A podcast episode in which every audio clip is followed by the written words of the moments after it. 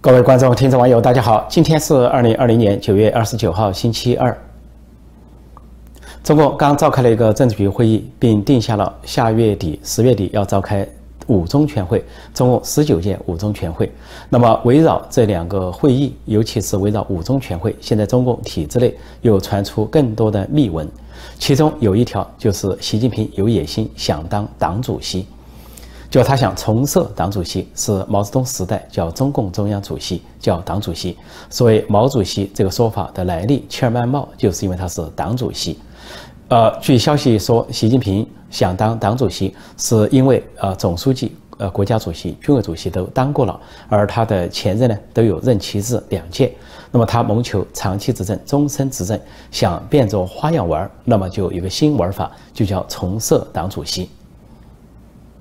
其实重设党主席这个传闻或者企图已经不是一天两天，前几年就有所传闻说习近平想重设党主席。那么跟着随着他的权势、权位、权力的起起伏伏，党内斗争的激烈程度，那么时而这个话题被提起，时而又被放下。那么据说就在这次五中全会前，习近平和习家军、王沪宁一方又提出了这个话题。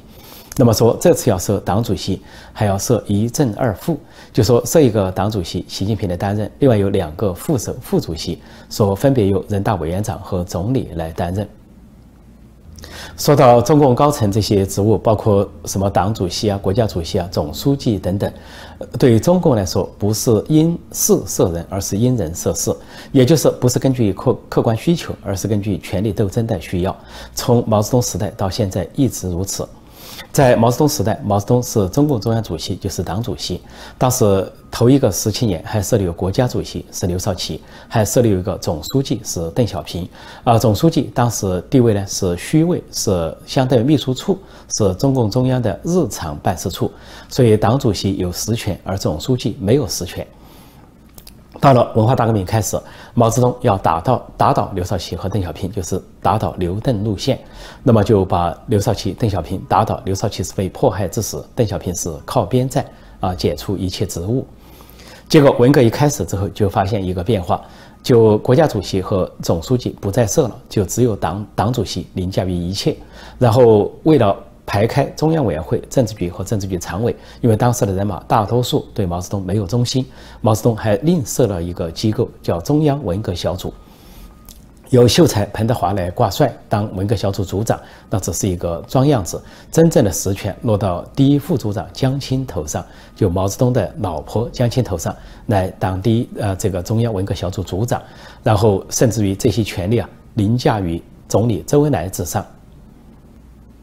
所以说，刘少奇、邓小平被打倒，国家主席、总书记的职务就不再被提起。甚至后来到了毛泽东跟林彪搞权力斗争的时候，有人提出重设国家主席，就引起了毛泽东的怀疑，严重的怀疑。那么重设国家主席，是否就有人认为林彪应该当国家主席？其实后来林彪和他们的家族和周围的人表示，林彪从来没有想过想当国家主席，因为他身体不好，当国家主席有很多外事活动，比如出国访问或者会见外宾，这是。林彪最不愿意干的事情，也是因为林彪在内落下枪伤，然后导致了他是怕光、怕水、怕风，说尽量减少外出。所以林彪本人并没有当国家主席的意思。但是既然有人提出来了，毛泽东就这个疑心病就犯了，对林彪怀疑。这就是后来他逼走林彪、逼死林彪的来源。毛泽东死亡之后，发生了宫廷政变，他的老婆江青和四人帮被。逮捕被下狱，那么政变成功的一方是华国锋。那华国锋呃当了这个所有的职务，包括当时的中共中央主席、国务院总理，还有中央军委主席。再后来就发生了呃华国锋跟邓小平两大两大阵营的权力斗争。邓小平呢代表这个老人帮，而华国锋代表相对年纪比较轻的一方，经验不足。那么在权力斗争斗争中，华国锋败北。那么邓小平呢，是以一种不以引人注意的老奸巨猾的方式来跟华国锋进行权力斗争，那就是邓小平提出重设国家主席、重设书记处、重设总书记。那么这个时候是完全是权力斗争的需要。毛泽东废除国家主席和总书记是权力斗争的需要，邓小平重设国家主席和总书记也是权力斗争的需要。那个时候就让李先念出任国家主席，让胡耀邦出任总书记。但是当华国锋继续保持是党主席的时候，那么邓小平就假意表示。这个胡耀邦上来当总书记，似乎就是当年邓小平当总书记的结构，就是一个虚位，只是一个办事处，相当于秘书处，成为中共中央日常办事处。说华国锋没有申遗，就允许了从事国家主席和总书记。但是华国锋没想到，那是邓小平给他挖的一个坑，挖的一个陷阱。没过多久，邓小平一边集中了更多的权力，而且华国锋的总理身份呢也被赵紫阳所接管。那么华国锋就剩下中央军委主席和中共中央主席两个职务。这个时候，当邓小平集中了更多的权力之后，就跟华国锋摊牌了，就华国锋必须辞职，连中共中央主席和中央军委主席都要辞去。那华国锋在权力斗争败北之后呢，就辞职了。辞职之后，他的两个职务，一个是中央军委主席，归了邓小平；而中共中央主席、党主席暂时归了总书记胡耀邦。但是邓小平游嫌不足，呃，发现如果是党主席交给胡耀邦的话，那胡耀邦就成了大权在握的人物。那么邓小平为了实现他垂帘听政的图谋，现在后来就把斗争苗头又对准了，悄悄对准了胡耀邦。因此呢，不久就以各种理由、各种借口取消了党主席的设置。也就是说，毛泽东时代中共中央主席就是党主席，是一个至高无上的权力和权威。到了邓小平时代，就干脆把这个职位取消。这个职位取消之后，因为邓小平是军委主席，那么邓小平就实现了掌握军权、掌握枪杆子、实现垂帘听政的目标，就把总书记胡耀邦、总理赵紫阳当成了前台执政施政的傀儡。之后就有了一个新的架构，就是总书记、总理、军委主席，还有国家主席。在一九八九年之前是分归不同人担当，但是八九年发生了规模巨大的民主运动，然后邓小平一方又策动了六四大屠杀之后，邓小平发现这个职务分开、党政分开不利于这个中国共产党权力的集中，因此在邓小平卸任之前就把。党政军大权重新集中在一个人头上，那么江泽民呢，就成为继毛泽东、华国锋之后集党政军大权的一个人物，就是同时担任总书记、军委主席、国家主席。但是邓小平未死之前，江泽民并没有掌握实权，一直到邓小平死后，江泽民才逐渐接管了权力。从一九八九年六四事件之后，这个架构就基本稳定下来，就是有。这个党和国家最高领导人一个人兼任三个职务：总书记、啊国家主席、军委主席。就从江泽民到胡锦涛到习近平都是如此。但是现在习近平要谋求长期执政和终身执政，要打破改革开放的唯一政治成果，那就是领导干部任期制而不是终身制。他为了达到这一点，他就开始效仿毛泽东和邓小平搞权力斗争。那么其中一手就是要重设党主席，就是在权位上，呃。职位上重设来谋求自己的长期执政和终身执政。习近平想重设党主席，想当党主席，这个野心和图谋呢，实际上在二零一七年十九大。二零一八年修宪的时候就甚嚣尘上，传闻一时，在他权力达到顶峰的时候，但是由于后来权力斗争对他不利，内政外交失败，他的权位走下坡路，那么使这个图谋和这个传闻暂时又搁置了一段时间。现在到了五中全会前夕，那么这个传闻又开始甚嚣尘上，显然是习近平、习家军、王沪宁一方的故意放风。也就是为习近平造势，要把这个话题纳入五中全会，就是要把设党主席的话题纳入五中全会。与此同时，还有一个关于年龄的说法和传闻。实际上，这个说法在前段时间就有了，现在又甚嚣尘上。那就是说，习近平对毛泽东顶礼膜拜到这个程度，那么不仅要效仿毛泽东长期执政、终身执政，啊，甚至呢，这个在寿命规划上都向毛泽东看齐。也就是说，他规划两届之后还要再执政十五年。所以在五中全会抛出所谓不仅要谈五年规划，还要谈十五年所谓国民经济规划，用经济话题来暗示他的长。期执政和终身执政，就是还要执政到二零三五年。那到那个时候呢，习近平就是八十二岁，他今年六十七岁，也就是毛泽东死亡的年龄。毛泽东是不到八十三岁，八十二岁死亡。那么看上去，习近平、王沪宁、习家军这一方琢磨权力斗争，琢磨到这个程度，在年龄上都在做文章，要从毛泽东执政的。年代和他的年龄以及死亡的年龄来找到一些逻辑关系或者继承关系，把习近平真正打造为毛泽东第二。值得一提是，这样的荒诞似乎也在对应一个古人的追求。在中国古代有一个说法，说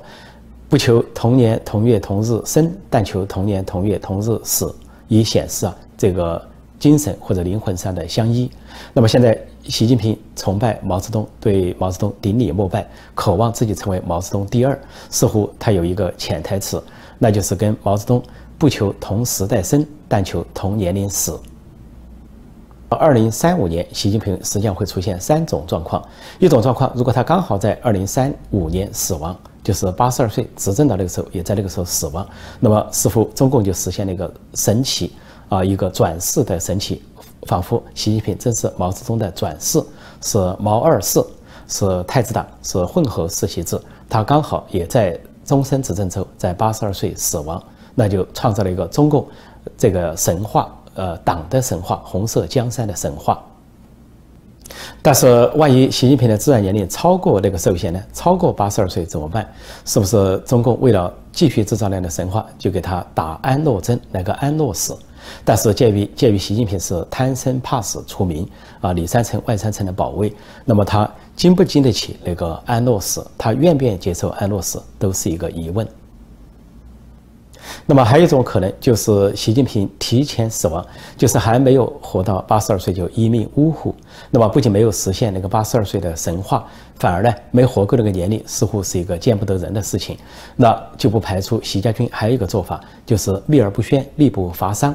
呃，到了一直等到习近平明旦八十二岁的时候，再去宣布他死亡。那么在此期间呢？呃，习家军还可以制造种种假象，制造一个习近平在位的假象，甚至模仿金正恩，啊，在金正恩病重的时候用替身代替金正恩去活动，照一些相，拍一些视频，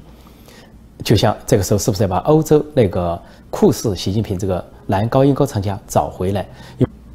那位男高音歌唱家因为长相相似，说是撞脸，然后形象违规，遭到。中共的抖音公司的封杀，抖音封杀他的理由没有明说，但是在国际上已经传遍，就说他长相违规。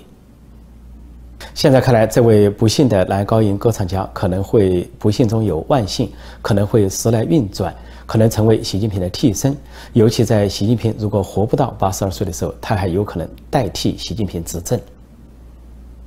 这一切听上去很荒诞，但考虑到现在的共产中国就是奥威尔笔下的一九八四和动物农庄，也就是荒诞的世界。那么，既然他们要打造这样的大洋国、这样的老大哥帝国，打造这样的动物农庄，也就是说，任何的荒诞、荒谬、荒唐出现，可以说世人都见怪不怪，并不以为惊奇。看上去，习近平、王沪宁、习家军一方为了谋求权力和权位，可以说机关算尽。但是《红楼梦》里面有一句名言，叫“机关算尽，反误了卿卿性命”。甚至连毛泽东都没有例外，一辈子啊，这个老奸巨猾，机关算尽。但是身后呢，老婆子子却被人家一网打尽。在另一种意义上，也可以说毛泽东那也是机关算尽，反误了卿卿性命，误了自己的老婆，还有自己的侄子，还有自己谋求的所谓世袭。毛家的世袭成为黄粱一梦，现在习近平又在谋求什么？恐怕逃不脱历史的宿命。美国驻中国大使布兰斯达德很快就要离开北京，回到美国了，回到他的家乡爱荷华州。那么他是在前不久向呃美国总统川普提出了辞呈，并且得到批准。在辞职前，他做了最后一次努力来重塑中美关系。他希望在中共的党报《人民日报》上发表他的文章，署名文章叫做。依据对等原则重塑中美关系，呃，当时他这文章遭到中共方面的悍然拒绝，不仅拒绝中共的这些媒体《环球时报》还对他进行人身攻击和辱骂。不仅如此，啊，中共还把他在呃美国驻中国大使馆上的微博、微信上官方呃账号上发表的解释性、说明性的文字都予以删除，一点不剩。他被伤透了心，因此呢，提出了辞职，结束他的使命。那么他结束他的使命，就表示。啊，他的努力已经失败。他当了三年零三个月的美国驻中国大使，呃，他说这是他离开家乡时间最长的一次。那么现在他要返回美国了。返回美国之前，他接受了记者的采访，美联社的采访。他说，中国跟美国之间只有在贸易上取得了一些进展，在其他方面，他暗示都陷入了死胡同。他说，本来中美关系就失衡不平等，那么川普政府的做法是要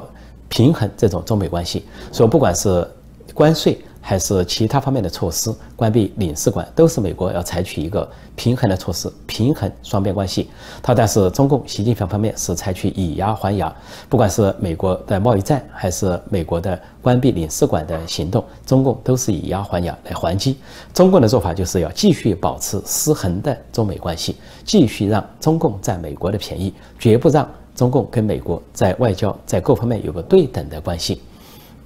这是他大势所望的地方。他说，他每次去中国各地啊，要去出行，都要取得所谓中国政府的批准。那么现在，其实美国政府做出了同样的规定，已经很晚才做出了这个规定，对中国的大使馆、领事馆的官员。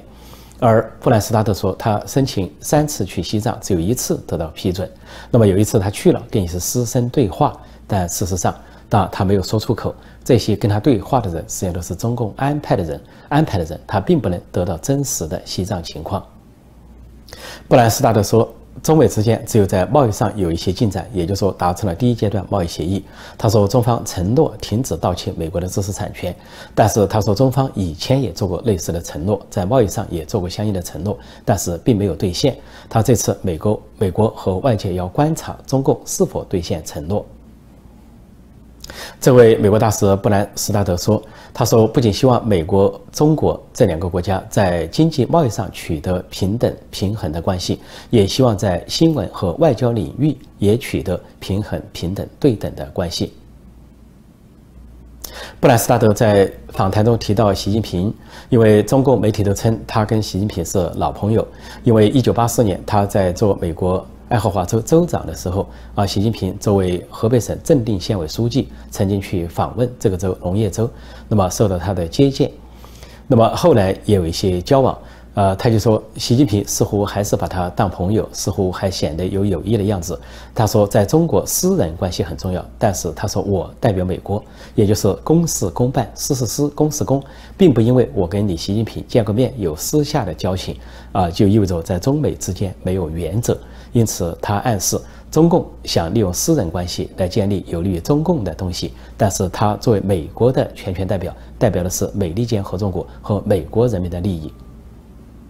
布兰斯达德辞职并且要回到美国之际，啊，美国政府和总统并没有任命新的驻中国大使，应该是会出现一段空空缺期、空窗期，这个标志啊。这个布兰斯达德在做了最后一次努力，试图重建中美关系，以平等对等的原则重建中美关系。失败之后，中美关系不仅是进入了死胡同，而且是历史性的翻转，从四十亿年前的建交，现在走向脱钩。如果中美关系继续断崖式、悬崖式的跌落下去的话，那么脱钩的极限就是断交，任何可能性都不能排除。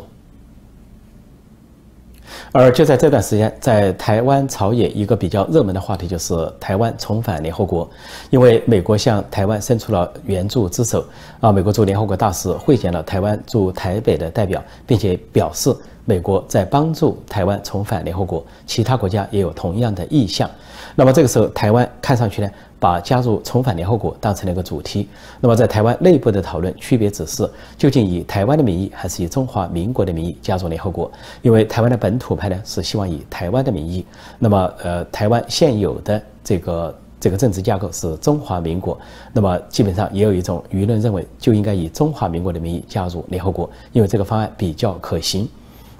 呃，台湾的外交部长吴钊燮做了联联络各国，并且向各国的媒体投书，表示现在全球面临公共卫生危机，而台湾在防疫抗疫方面有优异的表现。呃，希望各国能够支持台湾参与联合国，加入联合国，为国际社会做出更大的贡献，尤其在公共卫生事业方面。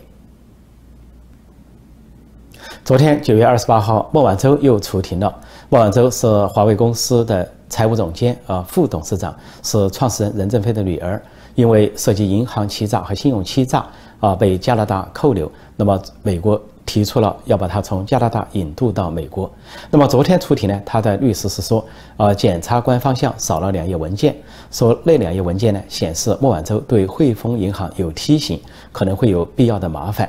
也就显示他提醒了银行有要规避风险。也就是当时华为公司违反美国禁令，把美国的产品和技术提供给伊朗，那么有些银行承担了这个转账业务，就包括汇丰银行。那么这个孟晚舟和他律师想用这个细节来为自己做一些辩护或者澄清。但是昨天的看点呢，倒不是在这个方面，看点是在他的装束上。他的装束一样的很时髦、很华贵，尽管戴了电子脚镣，但是故意穿着这个。半长的短裤啊，显示这个电子脚镣仿佛是一个啊美容品、装饰品，一个华贵的时装。呃，另外这个周身都穿得很名贵、很时装。最重要的是，人们发现他戴的口罩，啊，结果不是 Made in China，而是 Made in Taiwan，就说不是中国制造，而是台湾制造。他戴了一个淡紫色的口罩，显得很时髦。那口罩的右下方清楚地写着 Made in Taiwan，台湾制造的口罩。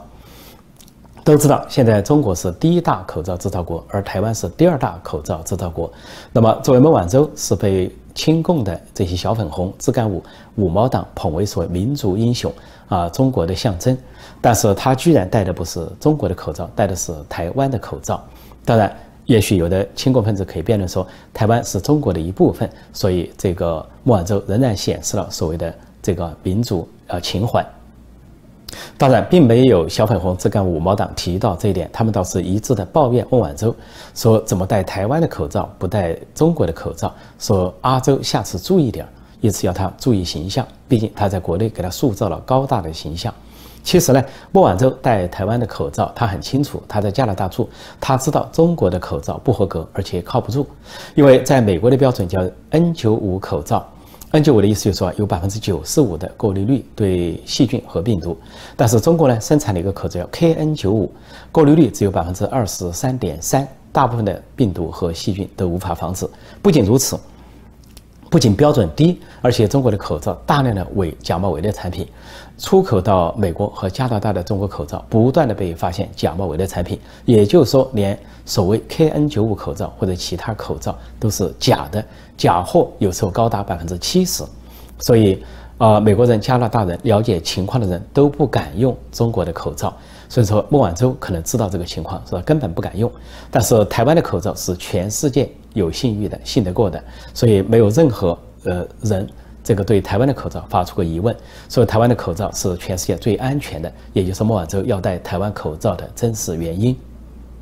其实这些小粉红、自干五和五毛党可能要大失所望的是，把。孟晚舟塑造为民族英雄，把华为公司塑造为中国的民族品牌，其实都是大错特错。因为不仅孟晚舟这次戴台湾口罩来显示他根本就不在乎中国这个概念，所谓民族国家对他来说是 nothing，就是垃圾，弃之不顾。最重要的是，华为公司的创始人老总任正非早就承认，他和全家都用的是苹果手机。当时就有记者问他。说你是生产华为品牌的华为手机是国产货，为什么你和你们的全家都用苹果手机？这个任正非的回答非常简单，他说因为苹果手机好用方便，所以我们全家都用。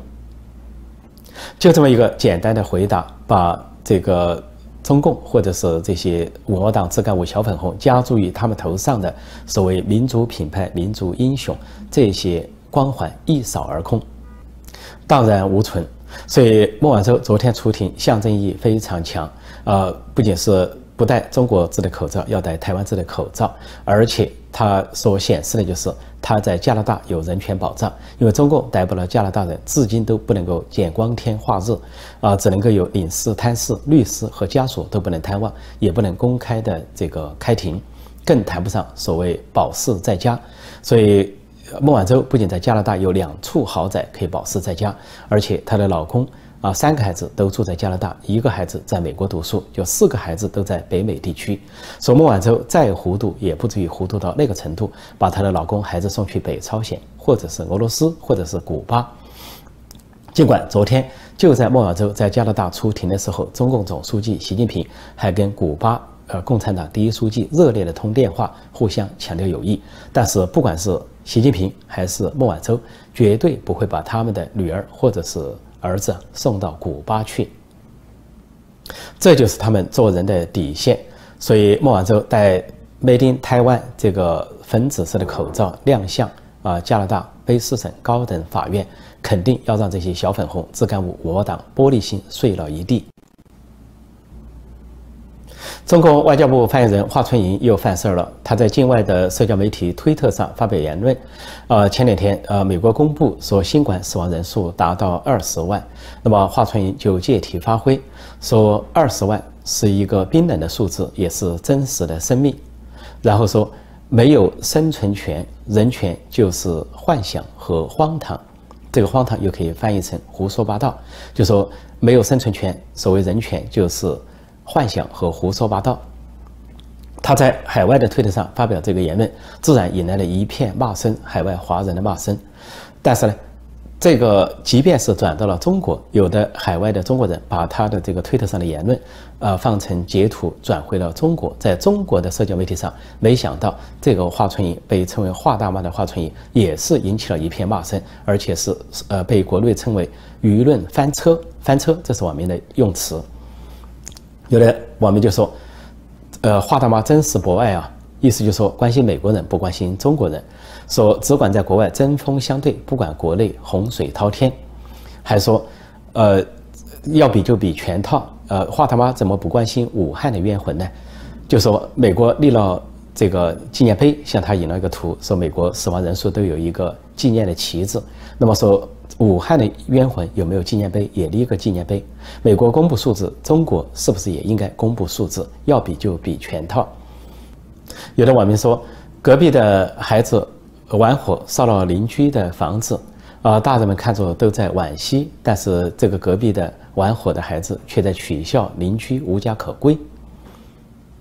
还有的网民说，别人跟我们比人权和自由，我们就跟别人比死亡数字。然后只要证明别人的死亡数字比我们多，就说我们我们的人权只有比别人强。还有的时候比死亡数字，那一个人都没死，那肯定是最人权的国家了。就一直北朝鲜，北朝鲜不公布一个死亡数字，以至于连世界卫生组织、国际社会、联合国都无法记载，那就是人权最好的国家。那么试问？华大妈华春莹和这些高干有没有把自己的孩子送到北朝鲜去？那么都知道华大妈把她的女儿送到美国读书。什么时候华大妈把她的女儿送到北朝鲜读书，那就证明那里的人民有生存权，而且一个人都没死，那是人权和自由最好的国家。针对华春莹那句话说没有生存权，所谓人权就是幻想和胡说八道，那么网民就说了。没有生存权，可以说人权是幻想和胡说八道；有了生存权，仍然是幻想和胡说八道。因为中共的逻辑就是这样：不管中国人有没有生存权，反正人权都是荒唐、幻想和胡说八道。华大妈的论调之所以在国外也翻车，在国内也翻车，有个很简单的事实：如果按照中国的算法，美国的这个大瘟疫死亡人数啊，那就只有几千；如果反过来按照美国的算法，那中国那边的死亡人数至少五十万都打不住，仅武汉就有二十万人以上。按照中共的做法，一边是应烧就烧，另一边是能不算就不算，所以数字能压低，能压得多低就有多低。华春莹值得一提的是，他就像赵立坚一样，是违法翻墙到境外开设这个社交媒体，而且是利用美国的推特建立一个账号，上面标明是中共外交部发言人，而且华春莹。还配了他的一个头像，他这个头像是仰天大笑，所以当他提到美国的这个大瘟疫死亡人数的时候，他那个仰天大笑的图跟他的文字形成了一个对照，那就是四个字：幸灾乐祸。鉴于华大妈是中共官员，而且级别不低，她应该知道中国真实的死亡数字。所以，当她配上一个仰天大笑的图，在谈美国的死亡数字二十万的时候，看上去她是在美对美国幸灾乐祸，实际上也对中国的死亡幸灾乐祸。